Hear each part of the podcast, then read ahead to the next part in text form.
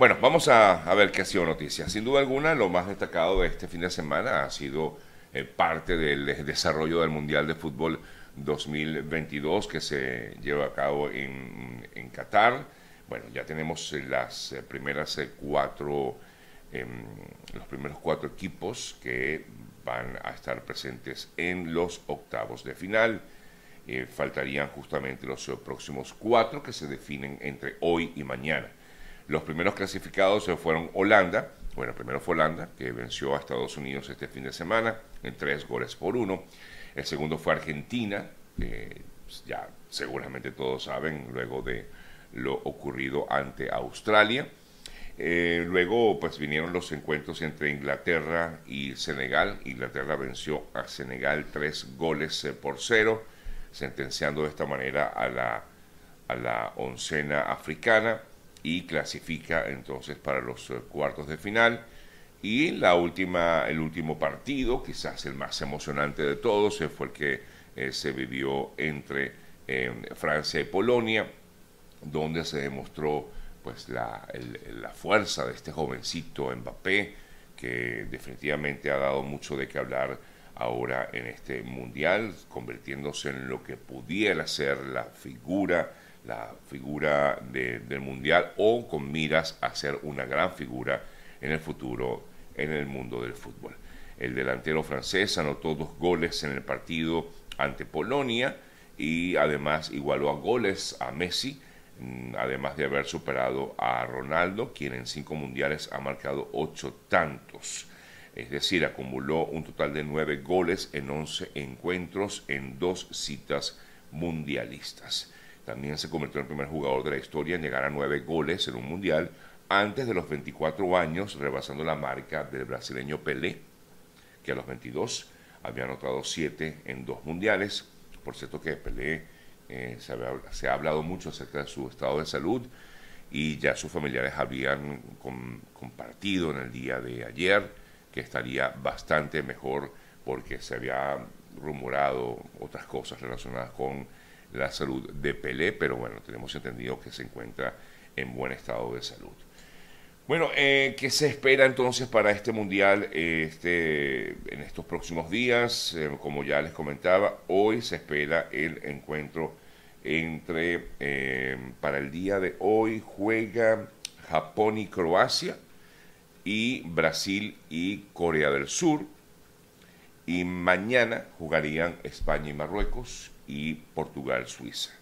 para definir los otros cuatro puestos para los cuartos de final. Los dos primeros encuentros ya están listos, es decir, van a jugar Holanda y Argentina en los cuartos de final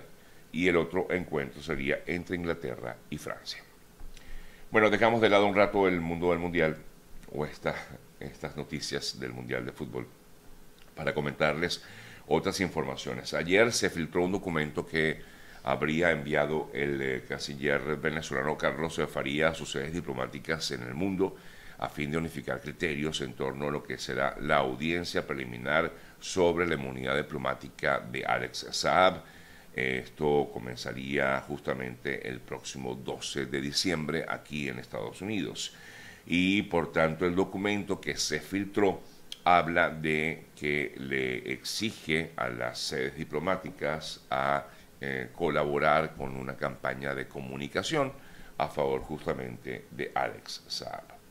Otras noticias importantes, en Irán el eh, gobierno de ese país, el régimen iraní, decidió eliminar la llamada Policía de la Moral, una fuerza que justamente vigilaba todo lo que tenía que ver con, el, eh, con la gente, ¿no? la vestimenta de las personas, y cubrían o mejor dicho, detenían a personas, a mujeres sobre todo, que no tenían, eh, no cumplían con los códigos de vestuario dictados por el sistema de la República Islámica de, Irán. Eh, ante una serie de situaciones y de protestas que, como ya hemos visto en los últimos días, se han generado muchísimo en Irán, eh, quizás esto pudo haber originado la decisión del gobierno de este país de eliminar del todo a esta policía de la moral. Recordamos que además esta policía fue la encargada de haber detenido a esta jovencita de 22 años, Masa Amini, que murió bajo custodia de la policía y que fue justamente el detonante de todas estas protestas registradas en Irán en las últimas semanas. En otras importantes informaciones, hablando de lo que ocurre en el mundo en, relación con el COVID, porque ahora hay que volver a estar pendiente del COVID, a pesar mm, de que ya han pasado tres años desde que estalló, digamos, lo que fue la, pandemia del COVID. Eh, Shanghai, en, en China, a partir de hoy, suprimirá, dicen, algunas medidas drásticas de política cero eh, en, este país, mientras continúan algunas personas eh, prácticamente obligadas a realizarse estas pruebas de COVID en esta nación. Lo cierto es que también las protestas de alguna manera han funcionado en ese país en el sentido de que se han, en algunas zonas se han eh, minimizado las, las políticas de de encerramiento o de confinamiento en algunas partes de China. Ayer, por cierto, estaba leyendo allí un importante o interesante artículo, en una entrevista, mejor dicho, que le hicieron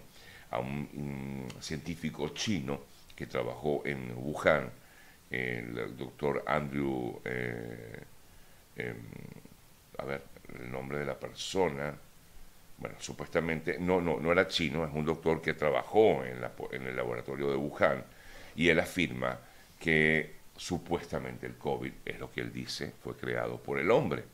Y según eh, la información que manejaba o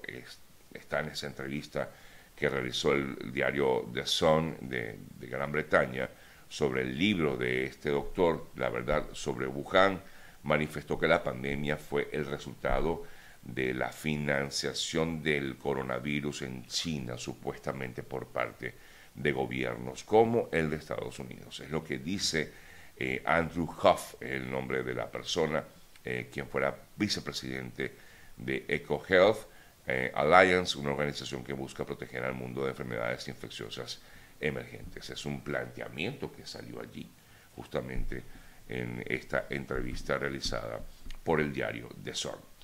Lo cierto de todo, amigas y amigos, es que eh, la situación en el COVID, con el COVID en algunas partes del mundo está originando algunos em, retrocesos en materia de políticas que se han aplicado. Por ejemplo, en Francia se advirtió que pues, si tiene que volver a implementarse el uso de la mascarilla por el repunte de casos del COVID, aseguró que em, prefiere no recurrir a la coerción y por lo tanto ha pedido a sus compatriotas vacunarse ya con la cuarta dosis, es lo que está exigiendo el gobierno francés. Algo similar ocurre en otras partes del mundo donde ha habido importantes repuntes de COVID en, en esas naciones, como por ejemplo en Perú, donde también ha habido un repunte importante de casos de COVID recientemente. Bueno, amigas, amigos, en otras informaciones voy a leer esta última para ya darle paso a mi primer invitado del día de hoy. Esta tiene que ver con esta, este, mm, digamos, eh, ultimátum, por llamarlo de alguna manera, que ha hecho el expresidente de Estados Unidos, Donald Trump, quien insiste en las acusaciones sin prueba de que hubo fraude electoral en las elecciones de, eh, del año 2020 y Trump hizo unas declaraciones el fin de semana en, su propia plataforma eh, llamada Truth Social, en la cual em, pues trata de responder una serie de, publicaciones hechas en Twitter de correos internos de la compañía que muestran por qué la empresa decidió restringir un artículo sobre el hijo del presidente actual, Joe Biden. Pero bueno, el hecho está que Trump ha escrito en su plataforma que el Partido Demócrata y el Comité Nacional Demócrata se han apoyado en plataformas tecnológicas para llevar a cabo un fraude masivo en las elecciones que le dieron la victoria al actual presidente Biden. Y lo llamativo de todo esto es que pedía eh, Trump que se acabe con la constitución de este país. La Casa Blanca ha condenado las, los comentarios de Trump eh, y pues han, por supuesto, defendido lo que es la constitución de Estados Unidos.